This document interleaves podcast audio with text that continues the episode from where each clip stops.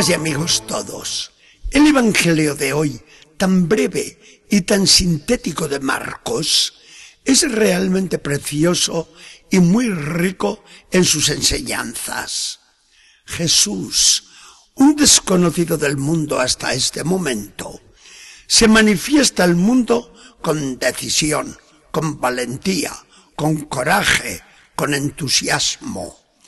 Ha salido de las aguas del Jordán se ha dedicado durante cuarenta días a la oración y la penitencia y ahora se lanza por los poblados de la Galilea proclamando el mensaje que trae del cielo, pues va diciendo, se ha cumplido el tiempo, el reino de Dios está cerca, conviértanse y crean en el Evangelio.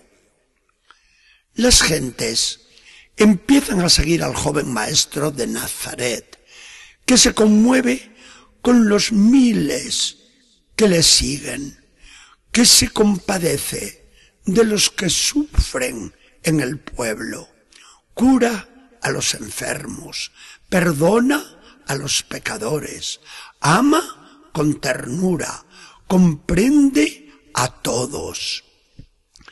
Pero pronto se da cuenta de que el trabajo va a ser mucho, de que solo él no va a poder hacer gran cosa y sobre todo piensa en la gran idea que desde el principio tiene muy metida en la mente. Esto no puede ser llamarada que prende y pronto se apaga. Ha de quedar una institución estable, el reino de Dios, para llegar a todo el mundo, ha de contar con algo permanente. Una iglesia, mi iglesia, el nuevo pueblo de Dios. Esto se va diciendo Jesús.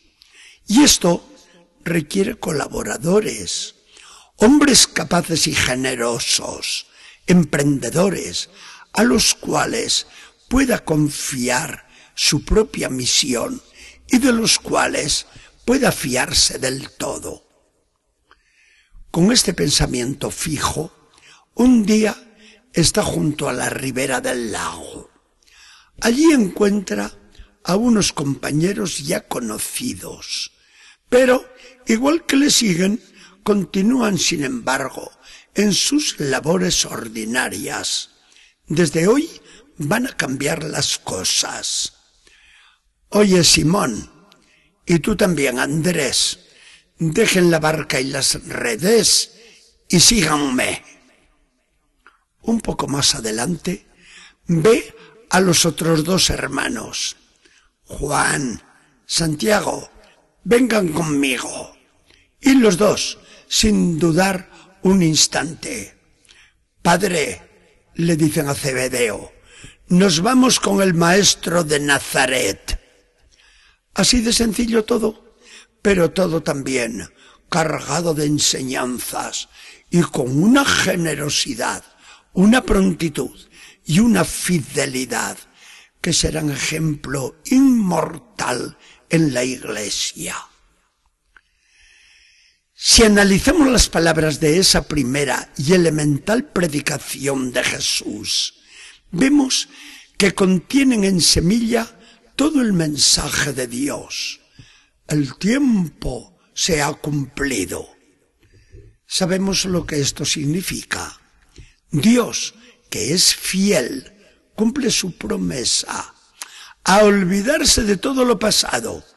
Ahora hay que atenerse a la gran oportunidad que brinda Dios. El tiempo se va a dividir en antes de Cristo y después de Cristo. Y el tiempo de Cristo es el mismo de ayer, hoy y siempre. No esperamos nuevos Mesías ni otro Salvador alguno. Quien no está con Cristo se pone contra Cristo y se juega su salvación. O se vive el cristianismo en su totalidad, o se equivoca uno lastimosamente. Dios ha dicho su última palabra en Jesucristo. Por eso Jesús nos apremia y nos dice, miren que el reino de Dios está ya encima. Y tan encima. Un día nos dirá Jesús a todos, que nadie busque por ahí el reino de Dios, porque el reino está dentro de ustedes. Resulta una lástima el poco aprecio que hoy se hace de estas palabras del Señor. Al no estar convencidos muchos del tesoro que les ha confiado Dios, juegan con la gracia, vida de Dios en el alma, y buscan solucionar sus asuntos sin contar con Jesucristo, que sigue diciendo impávido, crean en el Evangelio, créanme a mí, yo soy el único que les dice la verdad. En el Evangelio, en mi Evangelio, tienen solucionados todos los problemas que la vida les pueda traer. En el Evangelio, en mi Evangelio, hallarán la verdad. En el Evangelio, en mi Evangelio, me hallarán a mí, pues por él les seguiré hablando siempre. Abrazando el Evangelio, la buena nueva de Dios, se aseguran todos la salvación de sus almas. Jesús podría añadirnos ahora una reflexión muy oportuna y nos diría, nos lo vamos a imaginar, pero no nos equivocamos. ¿Por qué no hacen todos como Pedro y Andrés, como Juan y Santiago? Piensan que eran unos pobretones que no dejaban nada. No, no eran tan pobres. Eran patronos de barca y de redes y tenían empleados a sueldo.